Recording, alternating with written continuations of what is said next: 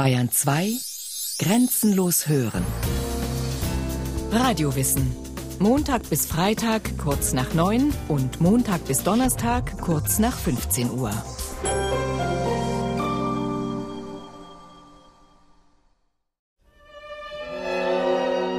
Die Erzählung ist höchst sonderbar. Im späten Mittelalter, als es in Italien noch gefährliche Waldschluchten und gefräßige Wildtiere gibt, verirrt sich ein Dichter in tiefste Finsternis. Wie ihm so ein Missgeschick passieren konnte, kann er sich nicht erklären. Schließlich ist er 35 Jahre alt und eine gestandene Persönlichkeit. Doch jetzt ist er heillos aufgeschmissen. Gerade in der Mitte unserer Lebensreise befand ich mich in einem dunklen Walde, weil ich den rechten Weg verloren hatte. Der Ich-Erzähler ist durchaus kein Unbekannter. Dante Alighieri, geboren 1265 in Florenz, hat sich sowohl mit politischen Ämtern als auch als Verfasser von Liebesgedichten einen Namen gemacht. Er hat sich mit Papsttreuen und Anhängern des Kaisers herumgeschlagen und er hat eine Familie gegründet. Eigentlich könnte er stolz auf sich sein. Doch ausgerechnet am Karfreitag des Jahres 1300 erwischt ihn so etwas wie eine Midlife-Crisis. Es beginnt die wohl berühmteste literarische Reise durch Himmel und Hölle.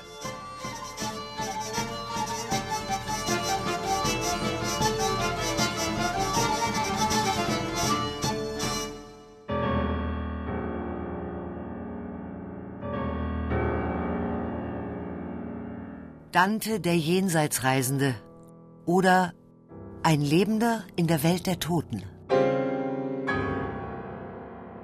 Durch mich geht man hinein zur Stadt der Trauer. Durch mich geht man hinein zum ewigen Schmerze. Durch mich geht man hinein zu dem verlorenen Volke. So steht es über dem Eingangstor zur Hölle.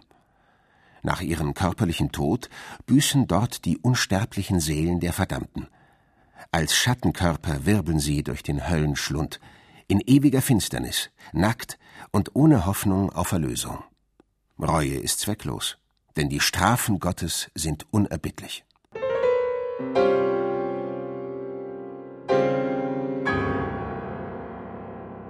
Lasst jede Hoffnung, wenn ihr eingetreten.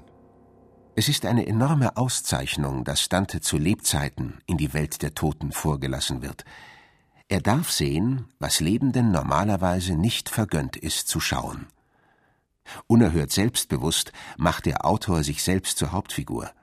Er stilisiert sich zum Auserwählten, denn er besitzt für seinen Höllentrip sozusagen eine göttliche Genehmigung. Kein geringerer als Gottvater höchstpersönlich hat den Verirrten und Verängstigten berufen. Dank seiner dichterischen Gabe soll er nach seiner Rückkehr von den drei Jenseitsreichen berichten, von Hölle, Fegefeuer und Paradies. Das Ergebnis ist ein in seinem Realismus und in seiner plastischen Farbigkeit einzigartiges Reisetagebuch. Dante-Expertin Professor Martha Kleinhans von der Universität Würzburg. Die Hölle ist sicherlich am leichtesten zugänglich. Da geht's sehr drastisch zu. Da äh, gibt's richtig Theatereffekte. Da furzt auch mal ein Teufel am Schluss eines Gesangs. Da gibt's Action sozusagen. Von Mord und Totschlag wird berichtet, schreckliche Qualen, Sex and Crime. Also da haben wir eigentlich alle Ingredienzien eines Erfolgstextes. Die Hölle Dantes ist ein trichterförmiger Ort, ein riesiger, nach unten immer steiler werdender Krater, im Scheitelpunkt die Stadt Jerusalem. Über konzentrische Terrassen erstreckt sich der tiefe Schlund bis hinab zum Mittelpunkt der Erde. Dort wo der von Gott abgefallene Engel Luzifer, ein dreiköpfiger Satan, in einem Eissee steckt.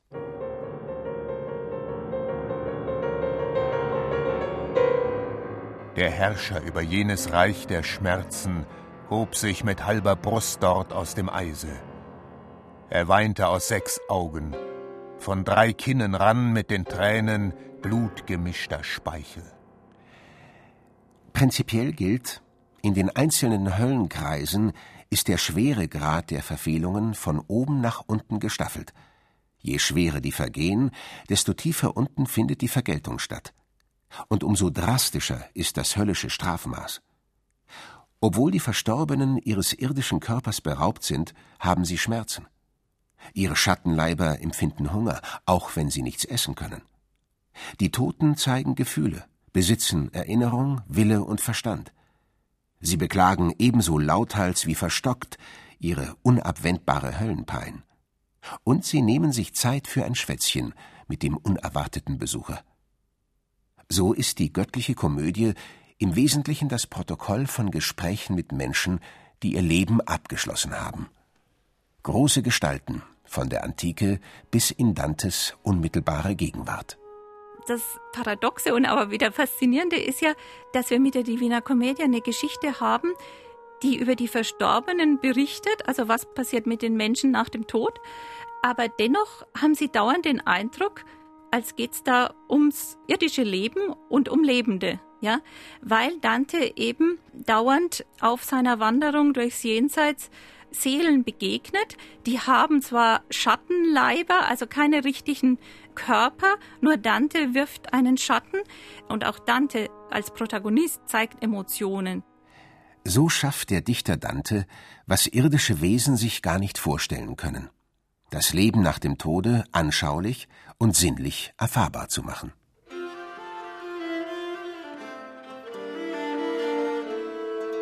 Dante der Wissbegierige oder Vergil und Beatrice, antike und christliche Wegweiser.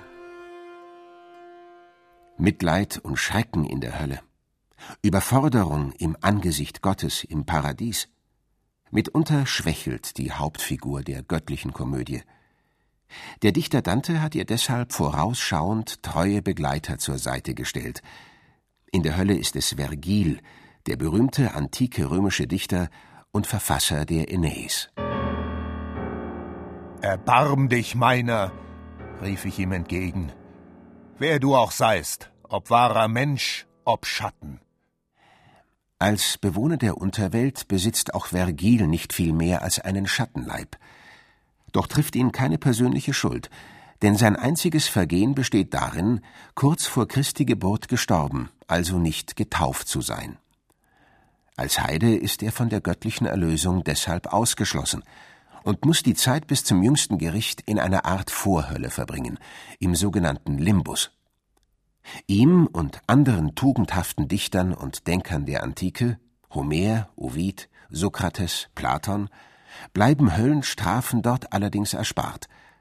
Auf Geheiß von oben darf Vergil jetzt ausnahmsweise den ihm zugewiesenen Aufenthaltsort verlassen – und den Pilger Dante durch die gesamte unterirdische Strafanstalt führen. Die Romanistin Martha Kleinhans die äh, Verdammten werden nach einem ausgeklügelten System angeordnet in der Hölle und auch nach einem ganz äh, spezifischen Strafsystem dann auch bestraft. Äh, nach dem Muster, wenn ihr euch so verhaltet, dann wartet die und die Strafe auf euch. Zielsicher führt der gelehrte Vergil seinen Schützling Dante Stufe für Stufe hinab durch das Gruselkabinett der Hölle. Vorbei an mörderischen Ungeheuern, feurigen Abgründen und blutigen Seen. Auf der gegenüberliegenden Seite der Weltkugel geht es dann zurück ans Tageslicht und hinauf auf den Läuterungsberg. Hier muss Vergil als Heide die Leitung abgeben. Dante wird von seiner großen Jugendliebe in Empfang genommen. Beatrice, die vorbildliche Christin, begleitet ihren Verehrer durch die verschiedenen Himmelssphären bis hinauf in die zeitlose Unendlichkeit des himmlischen Paradieses. Auslöser und Antrieb ist ja eine Frau, ist die Beatrice, wobei da ja auch die Frage ist, ja, wer war Beatrice? War das überhaupt eine historisch belegbare Persönlichkeit, in die Dante als junger Mann verliebt war?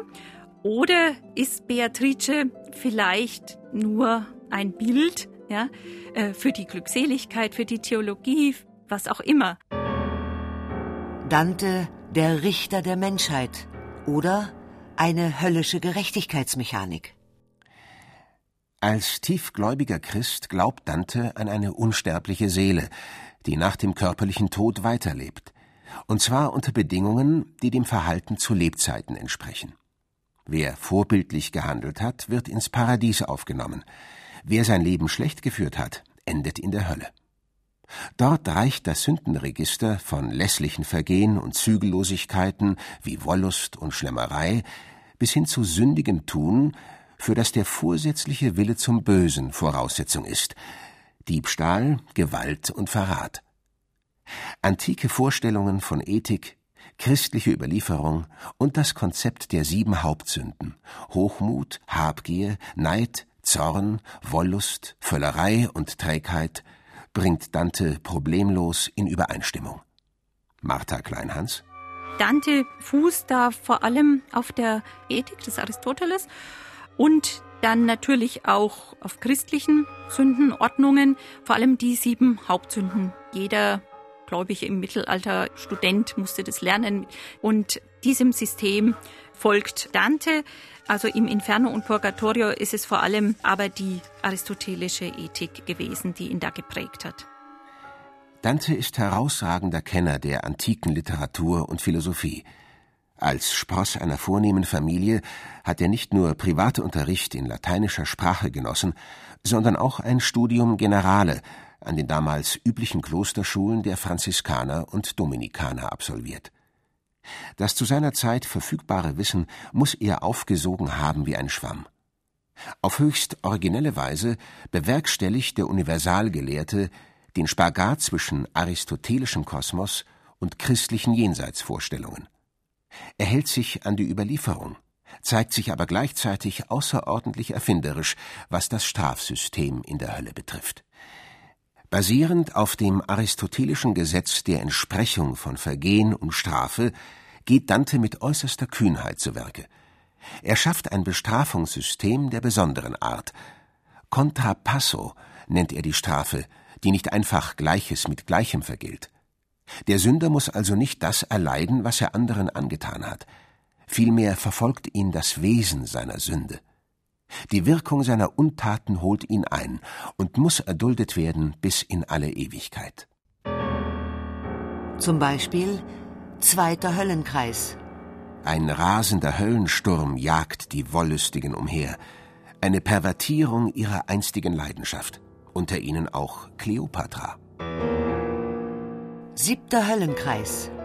Mörder, Räuber und Verwüster kochen in einem Strom aus Blut, unter ihnen Alexander der Große. Achter Höllenkreis. Das Reich der Glaubensspalter und Zwietrachtstifter. Unablässig werden ihnen die Gliedmaßen abgeschlagen, unter ihnen auch Mohammed. Der war zerschlitzt, vom Kinn bis an die Lenden. Zwischen den Beinen hing das Eingeweide, das Herz lag offen, nebst dem traurigen Sacke, der das, was man verzehrt, in Kot verwandelt. Indes ich ihn genau betrachten wollte, sah er mich an und riss mit beiden Händen die Brust sich auf. Sieh, wie ich mich zerreiße. Schau her, wie Mahomet verstümmelt wurde. Die unerbittliche Tortur hat System und tieferen Sinn. Sie ist eine höchst individuell zugeschnittene Form der Vergeltung. Und zwar hat er es geschafft, einmal sowas wie eine theologische Summe auch zu bieten, das religiöse Wissen seiner Zeit durchaus mit dem kirchlichen Dogma konform darzustellen, manchmal die Grenzen des Erlaubten erreichend oder sogar ein bisschen überschreitend, aber immer in dem Bemühen, denke ich, nicht als heretisch zu gelten. Dante nimmt sich tatsächlich große dichterische Freiheiten, besonders dann, wenn er prominente Verstorbene eigenmächtig in der Hölle büßen lässt. Den umstrittenen Papst Bonifaz VIII. etwa, der zu Dantes Lebzeiten starb, lässt er wegen brutaler Machtpolitik unter den menschenverachtenden Betrügern in der tiefsten Hölle schmoren. Dante urteilt dabei nach eigenem Gutdünken und ist durchaus parteiisch.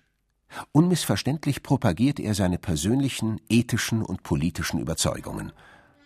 Martha Kleinhans Er ist äußerst selbstbewusst, würde ich sagen. Er maßt sich da einiges an. Er kokettiert auch manchmal so ein bisschen damit, mit seiner Superbia, mit seinem Hochmut, mit seiner Arroganz im Purgatorio. Also da büßt er sozusagen auch mit. Aber es spricht manchmal eine gewisse Überheblichkeit aus seinen Worten. Ja? Er richtet ganz schön mit seinen Zeitgenossen. Es geht also um ernsthafte und durchaus auch um prekäre politische und theologische Inhalte. Der von Dante gewählte Titel Commedia, Komödie, widerspricht diesem Anspruch nur scheinbar. Wir sind in der glücklichen Lage, von Dante selbst einen Kommentar zur Divina Commedia zu haben. Und zwar hat er, wenn der Brief echt ist, einen Brief an Can Grande della Scala geschrieben. Und in dem Brief erläutert er auch den Titel. Dante beruft sich indirekt auf die Poetik des Aristoteles. Er denkt sicherlich, dass er hier ein Werk hat, das schlecht beginnt und gut endet. Wir haben ja am Anfang die Reise durch die Hölle und am Ende dann das Erlebnis des Paradieso, des Paradieses. Dante der Politiker oder Florenz, eine irrlichternde Republik. Florenz im ausgehenden Mittelalter ist eine der reichsten Städte Europas. Der Handel blüht, die erste Generation vermögender Bankiers betritt die Szene. Doch politisch ist die Zeit um 1300 gekennzeichnet von gewaltsamen Auseinandersetzungen und blutigen Unruhen. Die Florentiner Gesellschaft zu Dantes Zeit ist gespalten. Zwei verfeindete Parteien, die Ghibellinen und die Guelfen, bekriegen einander. Die einen vertreten die Interessen des Papstes, die anderen die des Kaisers. Die Lage ist unübersichtlich. Florenz, nach außen Weltmacht, zerfleischt sich innerlich in einem Kampf aller gegen alle. Und Dante nimmt daran teil. Als Prior sitzt er im höchsten Gremium, das die Republik zu vergeben hat. Dante war ja aktiver Politiker, äh, hat sich da eingeschaltet, aktiv in die Politik seiner Vaterstadt.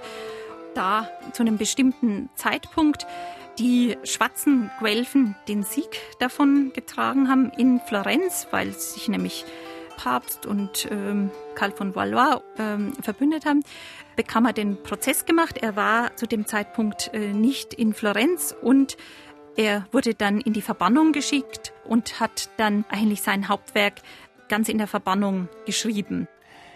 Wegen angeblicher Verschwörung gegen den Papst wird Dante verurteilt. Aus einer Geldstrafe und der Verbannung auf Zeit wird schnell ein lebenslänglich und ein drohendes Todesurteil, sollte der Dichter in seine Heimat zurückkehren wollen. Durch Korruption und politische Verstrickung gerät Florenz schließlich völlig aus den Fugen. Brandbomben legen ganze Stadtviertel in Schutt und Asche, selbst Nachbarn gehen aufeinander los.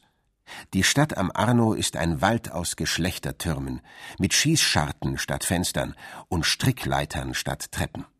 Dante wird sie nie wiedersehen. Fast 20 Jahre lang, bis zum Ende seines Lebens, hält er sich im Exil in verschiedenen oberitalienischen Städten auf. Die göttliche Komödie ist in diesem letzten Lebensabschnitt entstanden. Erst 1320, ein Jahr vor seinem Tod, wird das gigantische Versepos vollendet. Komödie von Dante Alighieri, Florentiner von Geburt, nicht von Sitten. So nennt Dante sein gelehrtes Werk. Dem Herrn von Verona gegenüber, der ihm großzügig Asyl gewährt, kann er sich solch hasserfüllte Seitenhiebe gegen seine Heimatstadt nicht verkneifen. Dante, der Mann mit den stolzen Zügen, dem ausladenden Kinn und der riesigen Hakennase, sorgt schon zu Lebzeiten immer wieder für Aufregung. In den Tavernen erzählen sich die Männer Episoden seiner Höllenfahrt. Die Frauen tuscheln hinter seinem Rücken. Die dunkle Gesichtsfarbe, die habe er doch bestimmt aus der Hölle mitgebracht. Seht nur, wie gekräuselt sein Haar und wie gebräunt die Stirn vom Feuer und Rauch dort unten.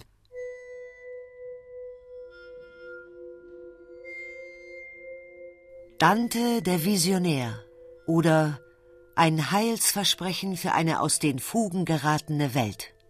Dante bewegt die Einbildungskraft auch der einfachen Leute.